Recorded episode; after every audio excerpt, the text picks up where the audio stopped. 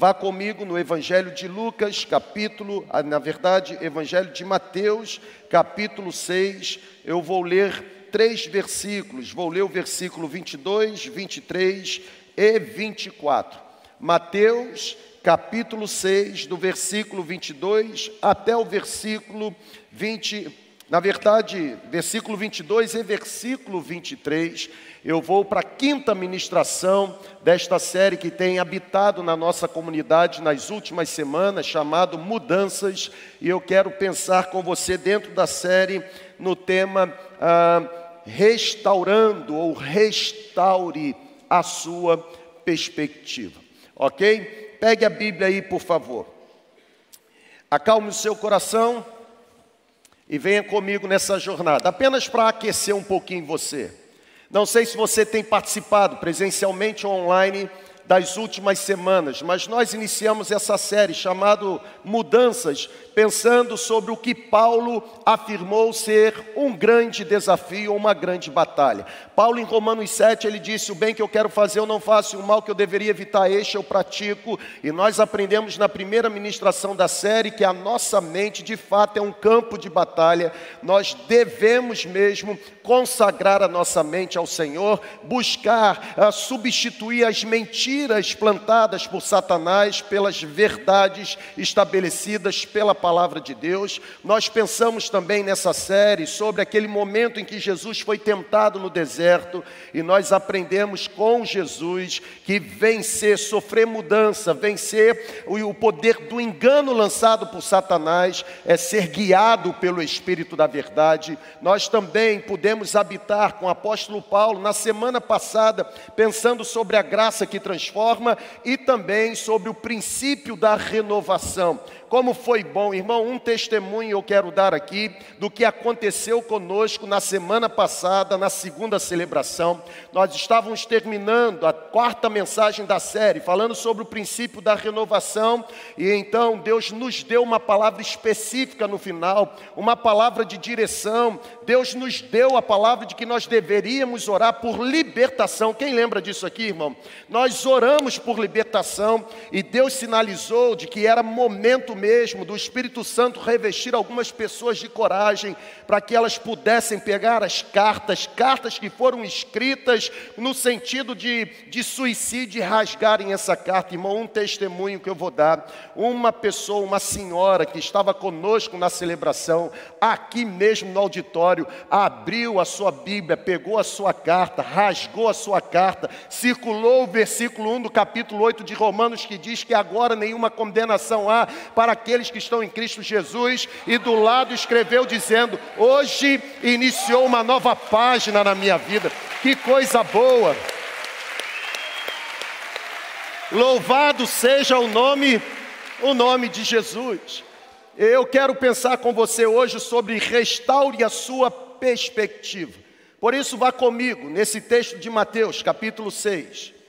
Eu vou ler esses dois versículos, 22 e 23, e a Bíblia ela diz assim: os olhos são a candeia do corpo.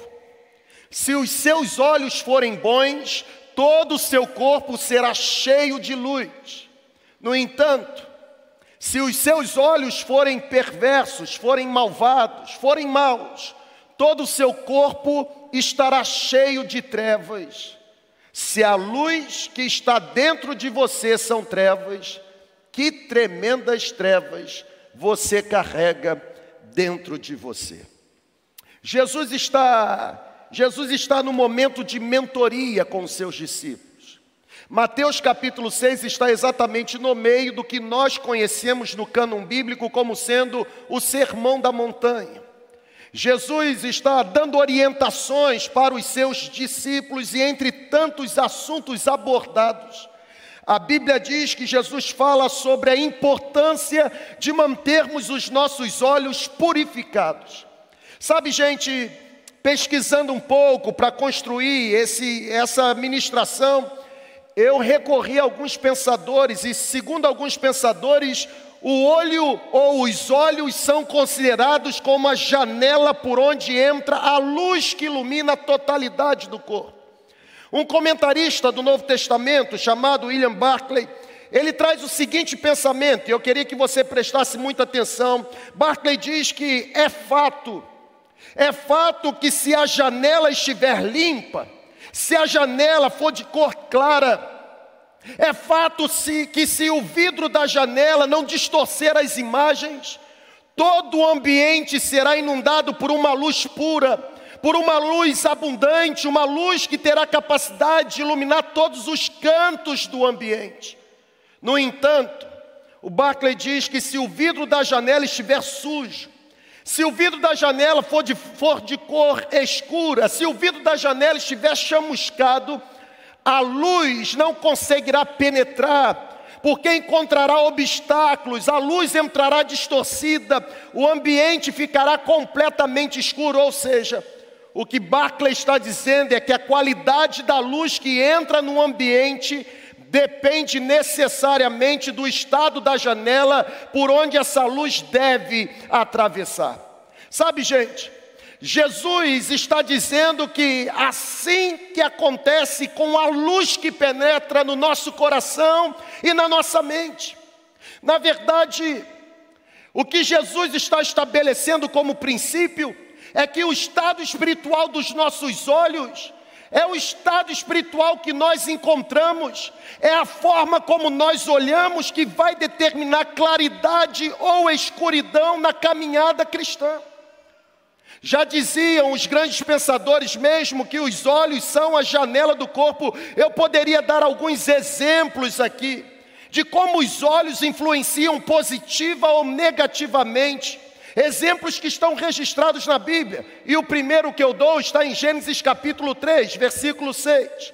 A Bíblia diz que depois que Eva é enganada pelo diabo, a Bíblia diz que Eva viu, Eva enxergou que a árvore parecia agradável ao paladar. Eva percebeu que aquela árvore era atraente aos olhos e além disso, Eva percebeu que era desejável para dela se obter discernimento, e então Eva tomou do seu fruto, comeu o fruto, deu o fruto ao seu marido que comeu também. Perceba o que a Bíblia está dizendo. Eva não desejou o fruto porque sentiu o sabor do fruto e sentindo o sabor do fruto se encantou com o sabor, com o paladar. Não. A Bíblia diz que Eva, o coração de Eva foi roubado pelos olhos que Eva tinha. O coração de Eva foi roubado porque os olhos de Eva não estavam purificados. Eu poderia e quero dar um segundo exemplo. O segundo exemplo que está registrado no segundo livro de Samuel, capítulo 11, versículo 2. A Bíblia diz que Davi, sendo rei, no momento da primavera, deveria estar na frente da batalha, deveria estar na guerra. Mas a Bíblia diz que durante uma tarde, Davi se levantou da cama e foi passear pelo terraço do palácio. Do terraço, o que, que aconteceu, gente? Davi viu uma mulher muito bonita. Davi viu uma mulher tomando banho. E porque Davi viu, Davi mandou saber ou procurar saber quem era aquela mulher. Nós conhecemos o desfecho da história, pessoal. Nós sabemos que Davi não apenas viu Batseba, mas nós sabemos que além de ver Batseba, Davi também desejou ter Batseba como sua mulher, embora Batseba fosse casada com Urias. Sabe, nós não podemos ser enganados. Nós não podemos ser enganados. O conceito que fazemos das pessoas depende dos olhos com que nós as olhamos. Você está aqui comigo ainda? Amém ou não amém? Eu estou lembrando, eu não coloquei aqui na tela, mas se você me permitir, eu estou lembrando de mais dois exemplos e quero dar. Poderia ter colocado, não coloquei. A Bíblia diz em Isaías capítulo 6 que no ano em que o rei Uzias morreu, o profeta viu o Senhor assentado no alto e sublime trono. O profeta viu, viu como serafins que tinham seis asas. Isaías começa a descrever aquele evento Ele diz que todo o ambiente era coberto de fumaça. Os serafins que cobriam o rosto, cobriam os pés, que voavam, eles diziam uns para os outros: Santo, Santo, Santo é o Senhor dos exércitos, toda a terra está cheia da sua glória.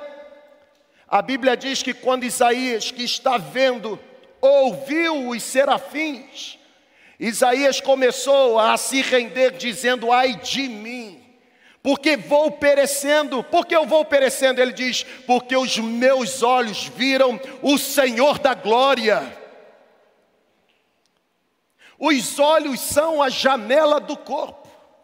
Eu poderia dar um segundo exemplo, ou um quarto exemplo positivo, que é exatamente o exemplo de Atos 7,56. Eu estou me lembrando aqui, poderia ter colocado lá na tela.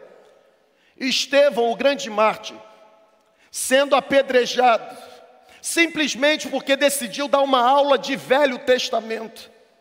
Estevão apedrejado, a Bíblia diz que, Atos 7,56, ele viu, ele viu o céu aberto e o filho do homem em pé à direita do Pai. Foi a visão que Estevão teve que o motivou a olhar para os seus a, agressores e dizer: Pai, não lhes impute tamanho pecado. Sabe, eu penso que nós precisamos ter a perspectiva restaurada mesmo. As nossas ações não são apenas determinadas pelos nossos pensamentos, mas os nossos pensamentos são influenciados pelos nossos olhos. Ô irmão, reaja aí, irmão, em nome de Jesus. O nosso comportamento de fato é subproduto da nossa mente. Assim como eu penso, assim eu pratico. Mas o que ganha minha mente antes ganhou os meus olhos. Será que a gente não precisa ter a nossa visão restaurada? Ou será que nós não precisamos ter a nossa visão restaurada? Eu penso que o conceito que fazemos de nós mesmos, ou o conceito que fazemos das pessoas, depende dos olhos com que nós olhamos para nós mesmos e olhamos para as pessoas. Eu tenho descoberto na minha caminhada, e me permita compartilhar com você uma impressão pessoal. Como o apóstolo Paulo disse certa vez: digo eu, não o Senhor. Mas eu tenho descoberto que existem certos fatores que podem distorcer a nossa visão, a nossa visão sobre nós mesmos e a nossa visão sobre o outro.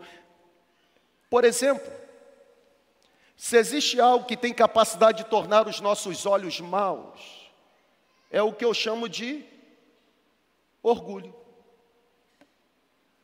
O orgulhoso nunca assume que ele é orgulhoso.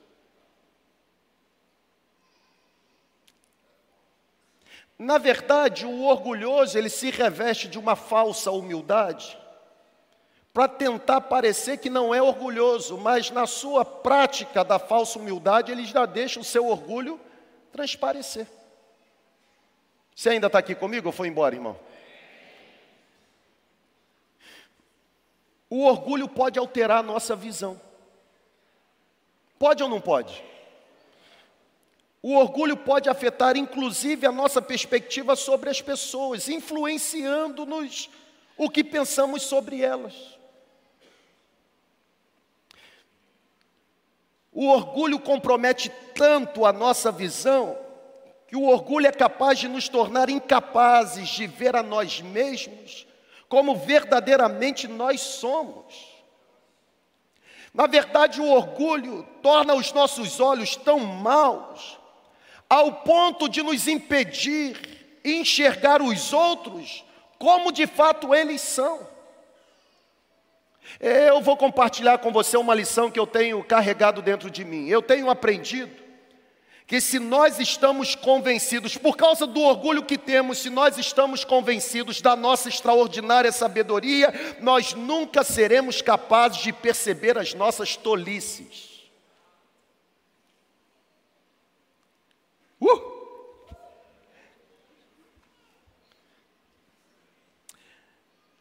Essa lição aqui eu tenho carregado comigo. Tem gente achando que está tirando 10, mas na verdade está com menos 5. É tolo.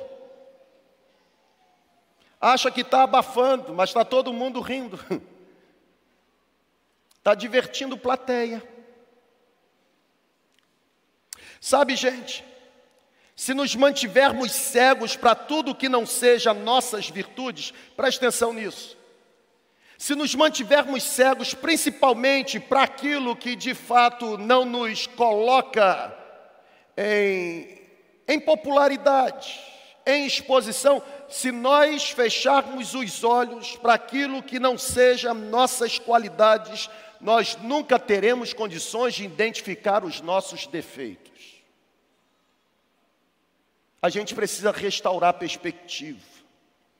Porque se a nossa perspectiva não for restaurada por olhos purificados, nós jamais teremos condições de nos criticar e jamais seremos capazes de melhorar.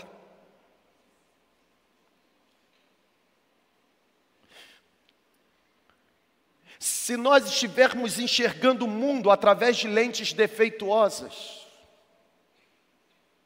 Ô irmão, quem usa óculos sabe o que é uma lente embaçada. Sabe ou não sabe, irmão? vai pegar o cafezinho para tomar, primeiro gole embaça tudo. Já aconteceu isso com você, irmão? Está dirigindo no ar-condicionado, quando sai no calor, embaça tudo. Você para, você não dá um passo, porque você para de enxergar na hora.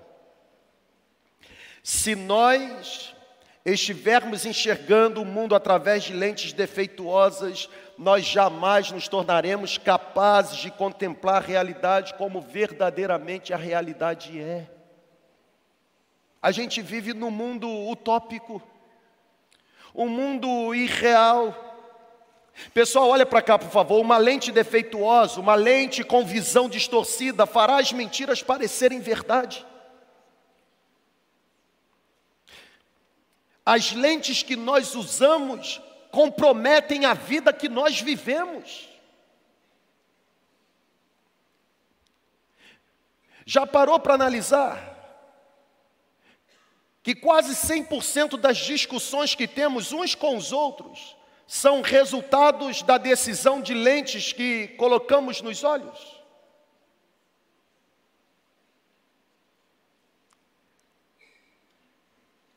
Na verdade, as denominações surgiram por causa das lentes. Porque a Bíblia é a mesma. As interpretações sobre a Bíblia são distintas. Por isso, nessa noite, eu quero pegar na sua mão, trazer você comigo, porque eu estou pedindo a Deus para restaurar a nossa perspectiva. A gente precisa passar por um processo de mudança, irmão. Eu pedi a Deus, Senhor, em nome de Jesus, eu, eu sei assim que é, isso para alguns pode ser um negócio muito, muito distante, mas derrama um colírio santo para poder purificar a nossa visão nessa noite. O primeiro princípio que eu quero compartilhar com você à luz do texto é esse aqui. Se quiser anotar, pode anotar. Todo e qualquer resultado é comprometido pela lente utilizada. Eu vou repetir: todo e qualquer resultado é comprometido pela lente utilizada. Enquanto eu estava escrevendo, e abro um parênteses, irmão, eu gosto de trabalhar com séries de mensagens, mas dá um trabalho. Porque você construir várias ministrações debaixo de um mesmo tema, para um mesmo público, semana após semana, Ô irmão, só pelo poder do Espírito Santo. Porque vocês são exigentes. Quando a gente repete alguma coisa, vocês param a gente, fazem questão de abrir a Bíblia e dizer assim: no dia tal eu circulei aqui no texto, você falou isso.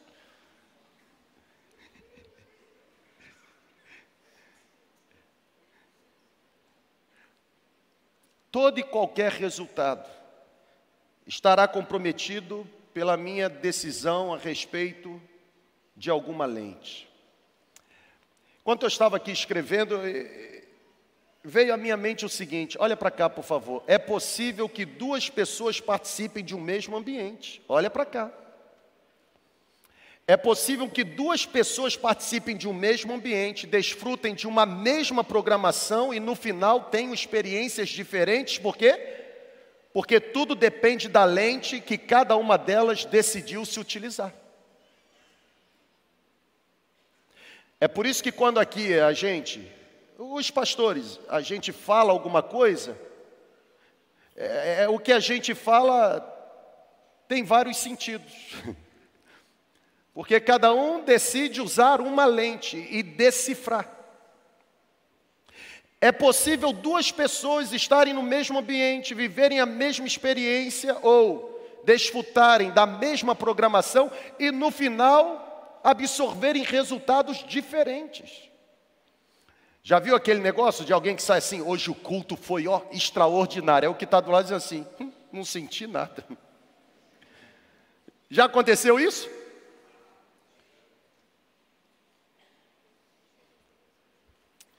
Deixa eu dar um exemplo melhor. Quem aqui tem irmão, irmão sanguíneo?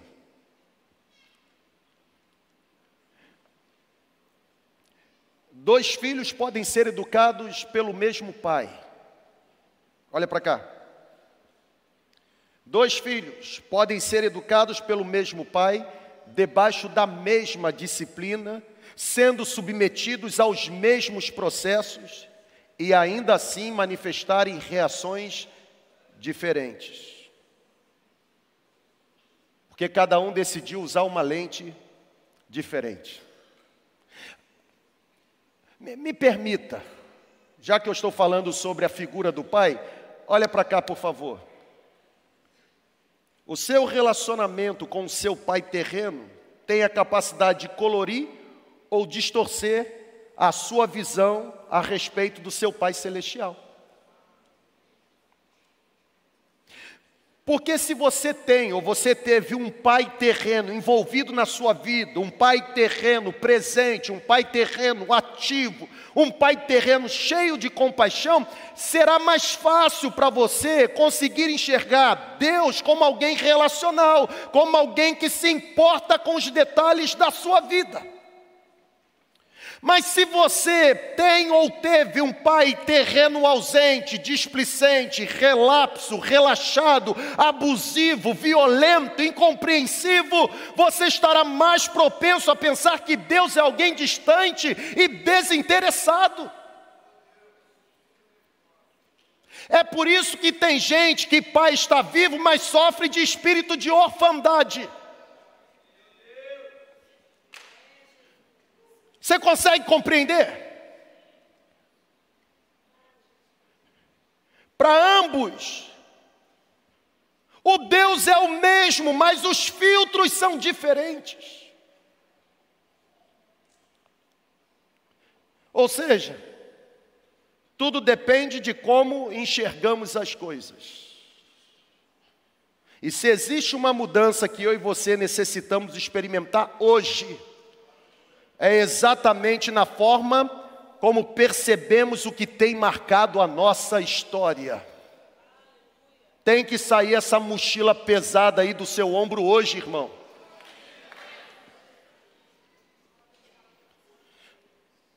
Eu e você, nós não devemos permanecer presos a percepções antigas que nos prejudicaram.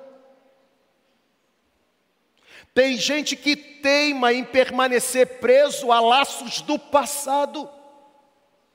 O apóstolo Paulo, quando escreveu uma carta, a carta para os filipenses, eu vou falar sobre ela daqui a pouco, Paulo ele diz o seguinte: esquecendo-me das coisas que para trás ficaram e avançando para as que estão adiante, eu prossigo para o alvo. Nós podemos e devemos escolher uma forma de pensar diferente, isso é libertador. Purificar os olhos é receber de Deus a capacidade de pensar de forma mais produtiva.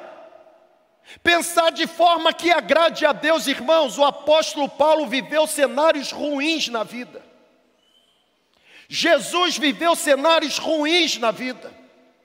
Pedro viveu cenários ruins na vida, Tiago viveu cenários ruins na vida, João viveu cenários ruins na vida, porque você acha que você tem que ser privado de viver cenários ruins na vida?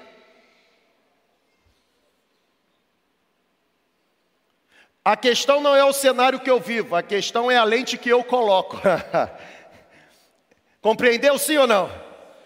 Porque se eu olho para o apóstolo Paulo, Paulo viveu circunstâncias que ele não desejou e Paulo teve que lidar com circunstâncias que ele não teve como controlar. Quando Paulo, por exemplo, escreveu a carta para os filipenses, Paulo estava preso. E a carta aos filipenses é chamada pelos analíticos do Novo Testamento como sendo a carta da alegria. Paulo, na carta aos Filipenses, capítulo 1, versículos 12 a 14, Paulo revela para os cristãos de Filipe exatamente o que estava prestes a acontecer.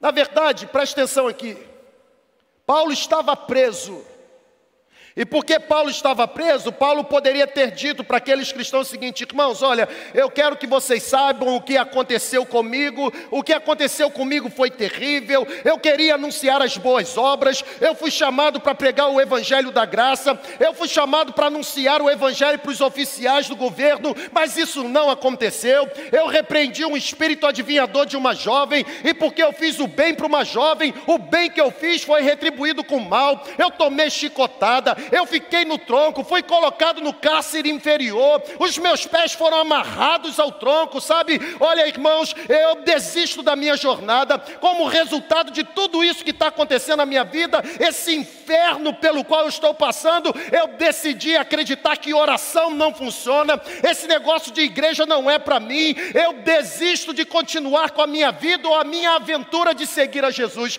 Isso representa você?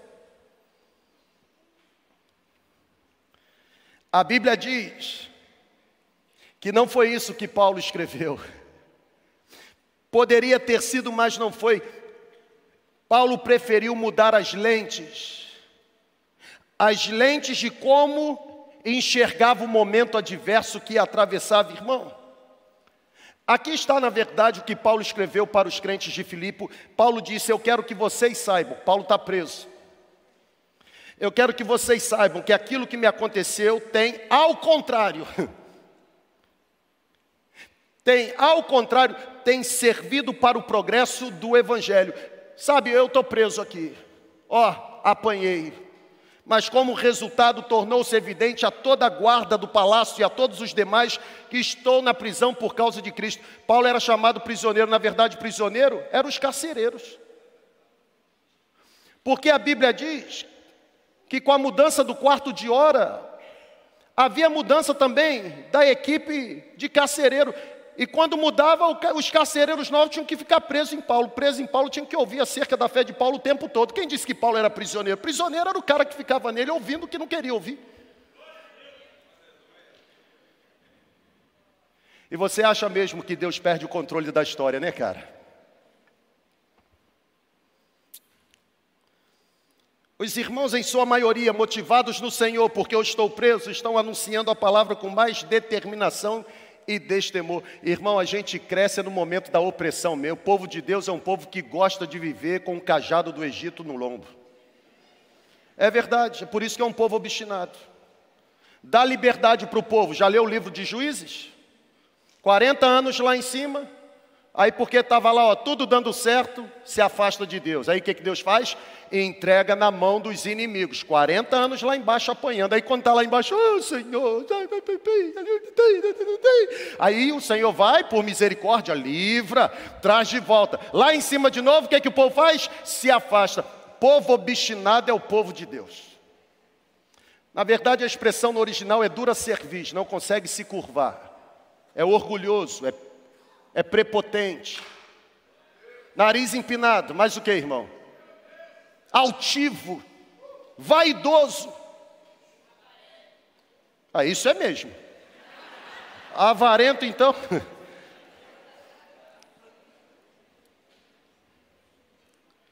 Quando eu olho para a experiência de Paulo e vejo Jesus mandando a gente purificar os olhos, porque os olhos são a candeia do corpo. Se os olhos forem bons, todo o corpo terá luz, mas se os olhos forem maus, todo o corpo arderá em trevas. Quando eu olho para o que Paulo está dizendo, irmão, Eu vejo um Paulo dizendo o seguinte: cara, saiu tudo errado da forma como eu planejei. Eu tinha um plano, mas Deus tinha outro. Meu plano era pegar mesmo as cidades e começar a pregar o Evangelho. O plano de Deus era me colocar na prisão.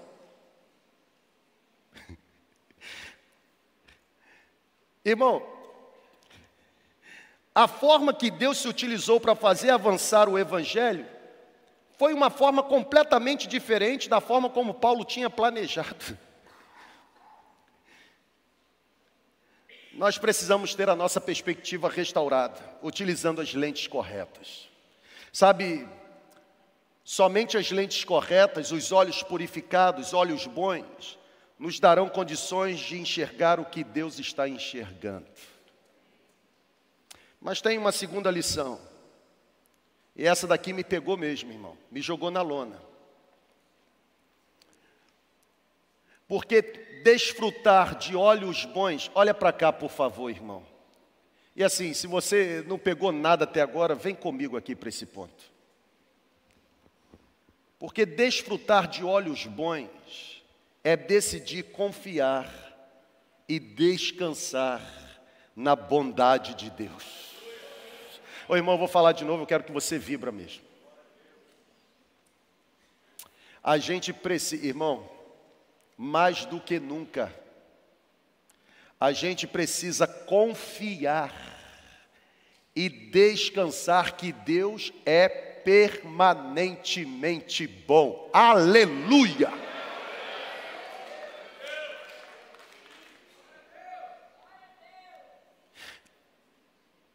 Vamos ver se vai pegar você do jeito que me pegou. Porque na hora que eu estava aqui nesse ponto, o Espírito me, me pegou da seguinte forma: me pegou não no sentido assim, uau, não, mas é para me dar uma. Sabe o que veio na minha mente? Agradecer a Deus pelo que Deus já fez é fácil para a maioria de nós. No entanto, nós precisamos aprender a agradecer a Deus mais ainda pelo que nós pedimos e Ele decidiu, por soberania, não fazer. Eu vou repetir, porque isso aqui me quebrou minha perna. Agradecer porque Deus ouviu a minha oração do jeito que eu esperava, isso é fácil, irmão.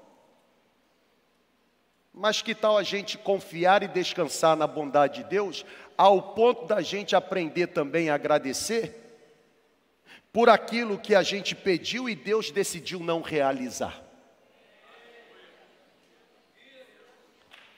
Isso é forte, barril. Irmão, nossa perspectiva é restaurada quando nós decidimos confiar que Deus está trabalhando, mesmo quando nós não vemos. Ô irmão, não se desliga não, porque ó, é agora.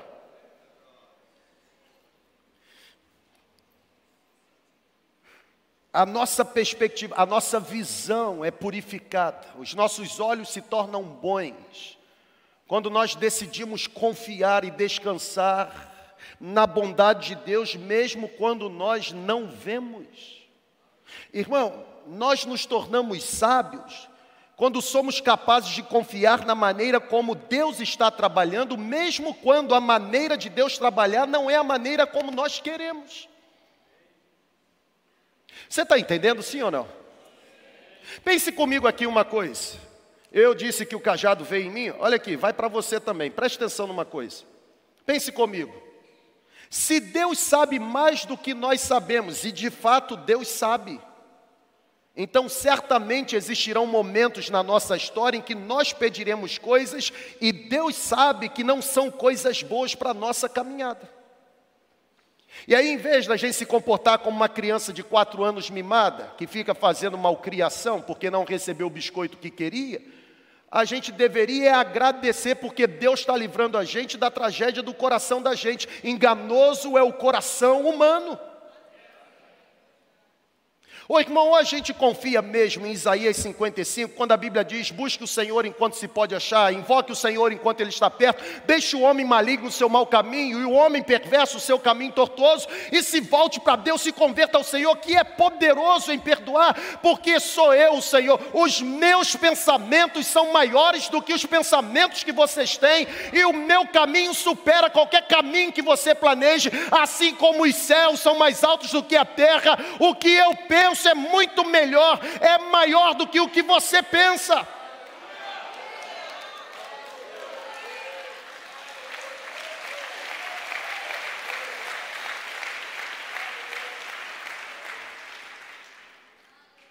É por isso que, em Sua bondade infinita, bondade intocável, bondade incomparável. É por isso que, em Sua bondade, Deus diz não a muitos pedidos que nós fazemos.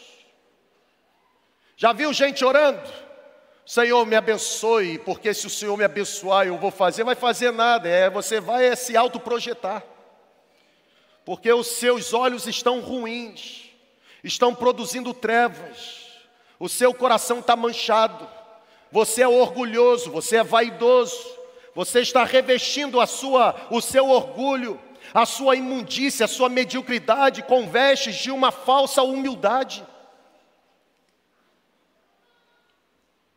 Você acha que apertou só em mim? Ah, de jeito nenhum. Nós precisamos praticar gratidão pelo que Deus faz, sim ou não? Mas nós precisamos praticar gratidão maior pelas consequências do agir de Deus em nossa vida, não permitindo tudo o que nós desejamos. Oi, irmão, já contei essa ilustração aqui, é, me perdoe, eu não tenho um caderno de ilustração, aí eu fico repetindo. O irmãozinho que estava doido para arrumar uma namorada, conhece essa?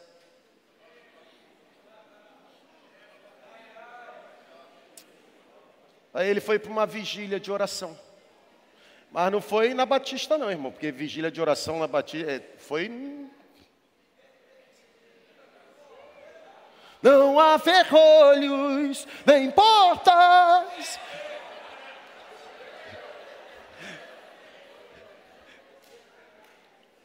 O cara disse para Deus o seguinte: hoje Deus vai me visitar. Ele vai me dar a minha varoa. Vou passar a vigília toda em oração, ligadinho no espírito. É esse linguajar que a gente usa, é ou não é, irmão? Tô ligado, irmão, tô ligado.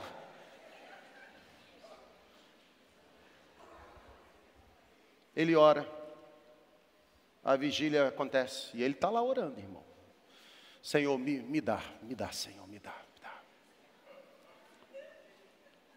A vigília vai terminando, e aí diz assim: é agora. Vou me levantar. Lembra do filho pródigo? Levantar-me-ei e irei ter com. Vou me levantar. E irei para a porta. E ficarei espírito de oração. Na hora que o espírito sinalizar, eu vou abrir os meus olhos. E quem aparecer na minha frente, ah, é presente dado por Deus.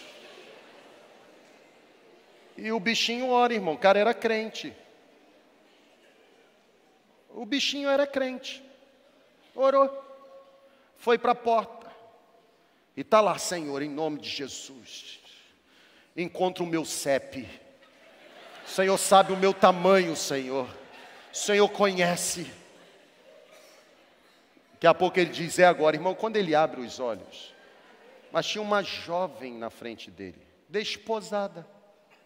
Na verdade, desposada, descabelada, desdentada. Quando ele olha, diz assim: Essa aí não, Jesus, essa não. Não pediu? Pediu ou não pediu, Emildo? Deus respondeu sim ou não? Mas ele não quis. Esse é o problema. Irmão, aqui, em nome de Jesus principalmente os solteiros. É melhor um feinho com Deus do que um bonitinho com Satanás.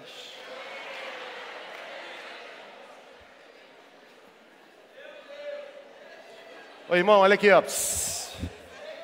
É melhor um barrigudinho que ama Jesus.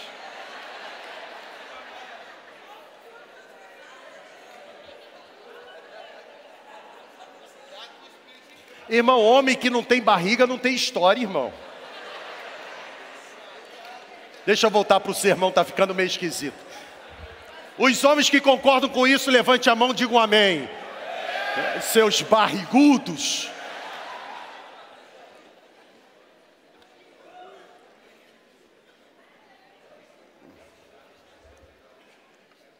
Ô irmãos, Deus é bom.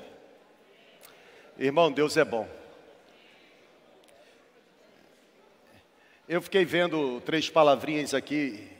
Eu não estive aqui na sexta-feira, eu tive um compromisso. Eu fui falar numa conferência de célula em Cuiabá. Mas eu, eu fico ouvindo os três palavrinhas, vem tanta lembrança boa de músicas antigas.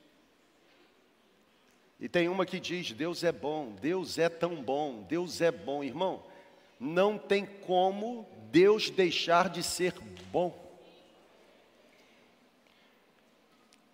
Ah, Deus não foi bom comigo. Não, não, é você que está usando a lente errada. Porque se os seus olhos forem bons, todo o seu corpo terá luz. Sabe, é por esse motivo que, em Sua bondade, Deus não atende todos os pedidos que nós fazemos. O problema é que nós nunca achamos, olha aqui, irmão, com sinceridade, nós nunca achamos que estamos pedindo algo que não seja bom para nós. Está todo mundo dizendo para você assim: não entra nesse financiamento, você vai quebrar a cara. Aí você diz assim: não, Deus falou, Deus falou, o seu coração que berrou. Lá em São Mateus, um membro da igreja, ele trabalhava de frentista num posto. Daqui a pouco chegou um colega dele da infância lá com um carro. E aí ele olhou e, né, são amigos, se conhecem. E ele olhou aquele carro e falou assim: "Rapaz, você mudou de emprego?" Ó, Aí o cidadão diz assim: Não, que mudei de emprego, rapaz. Isso aqui é, isso aqui é promessa de Deus. Esse irmão, membro da igreja, frentista, assim, rapaz, que coisa boa. Compartilha aí, como é que foi essa benção? Não, isso aqui, eu fui lá. O cara ganha 1.200 reais, ganhava na época, né? Não sei como é que está a vida dele hoje, mas 1.200 reais. Financiou, irmão, um carro, 800 reais a prestação. Porque ele foi numa campanha e alguém entregou a promessa para ele. Deus falou. E ele agarrou a bênção. Eu agarrei. E o pior não é isso. O pior foi ele dizer para um membro lá da igreja o seguinte: Ô irmão, isso aqui é um ato de fé. Ô irmão, isso é um ato de irresponsabilidade. A gente tem atos de irresponsabilidade e acha que Deus é responsável. Responsável é a gente, irmão.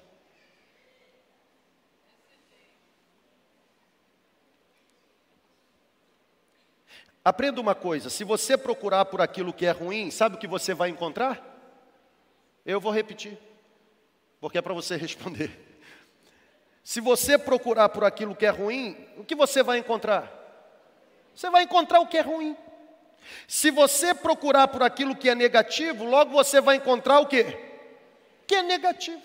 Se você procurar por coisas para criticar, sempre haverá algo ao seu lado que para criticar agora por outro lado, se os seus olhos forem bons e você procurar pela bondade de Deus, sabe o que você vai encontrar? A bondade de Deus.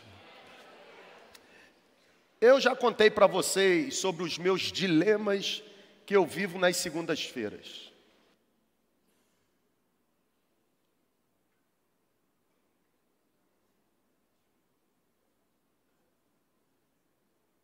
Eu, contei, eu já contei para vocês, pessoas que chegam assim, cara, você já pensou em desistir do ministério? E a minha resposta sempre era. A minha resposta era qual para eles? Vocês conhecem. Toda segunda-feira, irmão. Eu já compartilhei do meu dilema de segunda-feira. Para mim, as segundas-feiras se tornaram ou eram o dia internacional de sentir vontade de desistir. Acordar mal-humorado, não querer falar com ninguém, não querer apertar a mão de ninguém.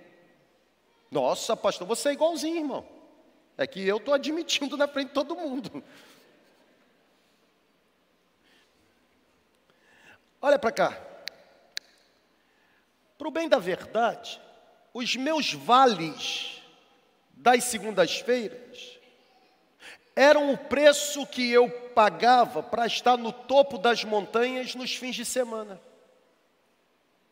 Porque subir aqui nesse púlpito e encarar vocês semana após semana em duas celebrações por domingo, irmão, isso é desgastante. A responsabilidade. O que está sendo dito daqui vai reverberar em milhares de pessoas ao longo da semana. Na verdade, domingo, após esta celebração, a vontade é hibernar, dormir.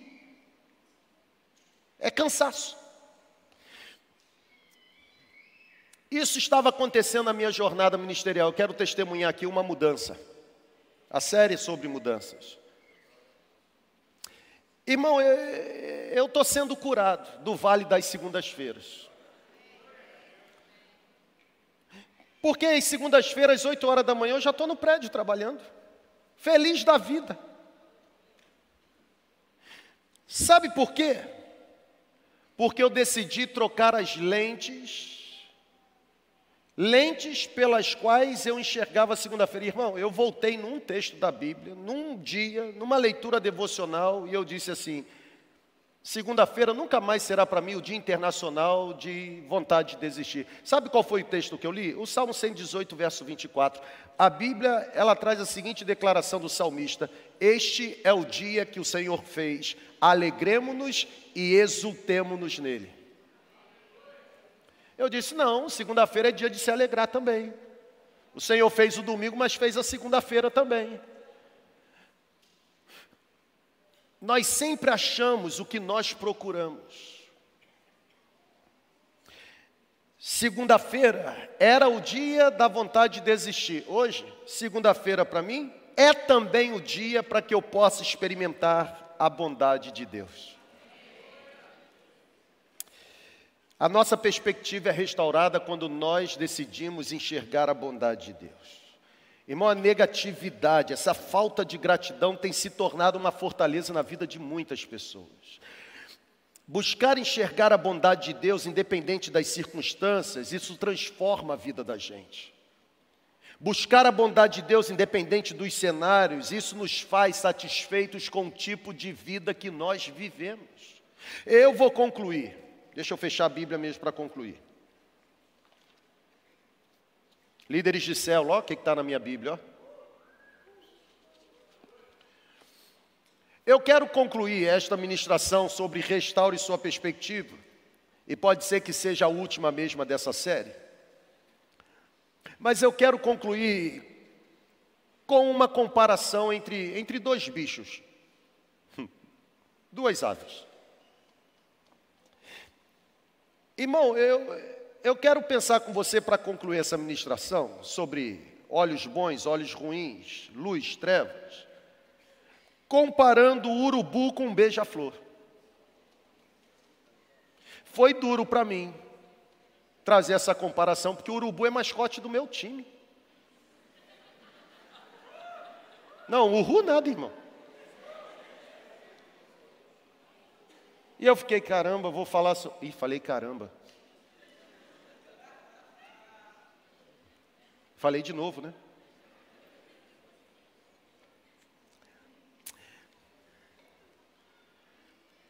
Eu achei. Eu achei essa historinha aqui muito interessante e se aplica. Porque os pensadores dizem que os urubus voam alto no céu procurando alguma coisa. E o que o urubu encontra, irmão? Carniça, coisas mortas, urubus se alimentam de carniça. Um urubu, ele não para até achar algo sem vida para se alimentar. Está aqui comigo? Amém ou não amém? Na verdade, os especialistas em urubus, eles conseguem, eles dizem que um urubu consegue farejar uma criatura morta a mais de um quilômetro de distância. Na verdade, esse cara que se especializa em urubu tem que ser estudado, né, irmão? Olha que coisa interessante, olha para cá. Os urubus são conhecidos por sua capacidade de viajar cerca de 50 a 80 quilômetros à procura de alimento podre. Já o beija-flor não. Diferentemente do urubu, os especialistas de beija-flor, eles dizem que o beija-flor é, ele bate a asa pelo menos 20 vezes por segundo. E ele encontra o quê? Ele não encontra nada morto. Ele não encontra nada repugnante, ele não encontra nada podre, ele não encontra nada rançoso. Diferentemente do urubu, o beija-flor encontra um doce néctar cheio de vida. Sabe o que essa comparação nos ensina? nos ensina que cada pássaro encontra o que decide viver à procura. Isso vale para nós. Porque nós sempre encontraremos o que decidimos procurar. Se é fofoca, vai encontrar fofoca. Mas se é edificação, vai encontrar edificação. Se é mensagem destrutiva, destruição. Mas se é mensagem da graça, construção de vida, de futuro. Lembre-se de uma coisa: Deus sempre é bom. Eu vou repetir, eu queria que você reagisse. Deus sempre é bom. Não importam as circunstâncias, não importam os enfrentamentos, não importam os cenários, Deus sempre permanecerá bom, Deus sempre estará conosco, em nenhum momento da nossa história nós seremos abandonados, esquecidos, desamparados, largados. A Bíblia diz que Deus permanecerá bom conosco. Bendize, ó minha alma, ao Senhor, e tudo que há em mim, bendiga o seu santo nome. Nós precisamos acreditar que Deus continua sendo bom, mesmo quando a vida parece não ser. Ô irmão, você está em busca de quê? Na verdade, vai uma sugestão.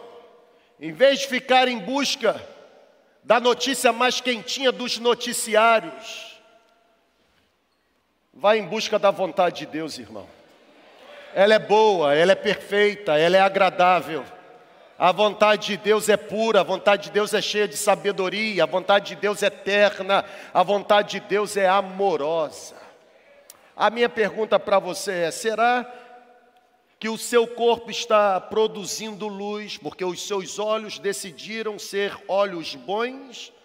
Ou será que a lente que você decidiu usar está distorcida e isso tem produzido trevas na sua vida? Seja lá Seja lá a forma como você decidiu se posicionar naquilo que procura. Deus, nessa noite, tem capacidade absoluta para dar a você uma visão purificada, olhos cheios de luz, para que o seu corpo possa produzir vida e vida em abundância. Vamos ficar em pé. Deus falou com você?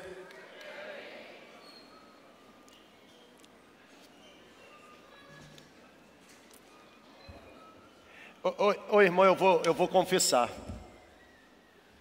eu fiquei muito tentado em terminar o sermão dizendo assim: Você é um urubu ou um beija-flor, mas eu desisti.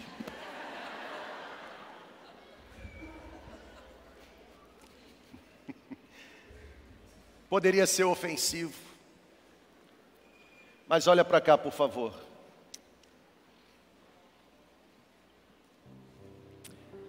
É possível que você esteja se alimentando de coisas podres. É possível que por dentro, porque você está ingerindo carniça, é possível que exista podridão. Mas é possível também Deus nessa noite encher você de vida. Eu queria que nós cantássemos essa canção. E após essa canção, é uma canção linda. A bondade de Deus.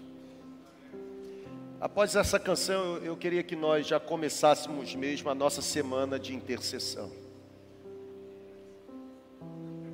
A gente só dá aquilo que a gente traz com a gente mesmo. Figueira não produz azeitona e oliveira não vai produzir figos. A gente reproduz a espécie que a gente é. Se os seus olhos são cheios de luz, todo o seu corpo andará em luz. Mas se os seus olhos são cheios de trevas, que tremendas trevas o seu corpo habita. Nós vamos cantar essa canção. Enquanto nós estivermos cantando, eu vou pedir mesmo ao Senhor que nos visite aqui. E que o Senhor comece a passar assim com, com uma água purificadora. Três palavrinhas esteve aqui, ou estiveram, né? Três palavrinhas, está no plural. Eles estiveram aqui na última sexta-feira, cantaram com criança. Se eles estivessem aqui, porque iriam cantar com criança, eles cantariam sobre a música do sabão. Limpar. Talvez o que a gente precisa nessa noite mesmo é, é de uma limpeza. Faxina é dolorosa, dói, cansa, mas é necessária. O irmão tem cheiro de carniça, tem cheiro de podridão. A aparência até é boa, mas o interior está contaminado. Você está cobiçando o que não é seu. Você está desejando o que não foi dado para você. Você está envolvendo em cenários que você deveria evitar. Mas você nessa noite também pode ser conduzido pelo poder do Espírito Santo a estradas pavimentadas e preparadas para te abençoar. Qual é a sua decisão? Manter essa janela da sua alma distorcida, embaçada, chamuscada, ou permitir que os seus olhos sejam purificados, porque eles são a candeia do seu corpo, e os olhos purificados, agora você começar a enxergar o que Deus está enxergando e começar a viver o que Deus já preparou para você viver.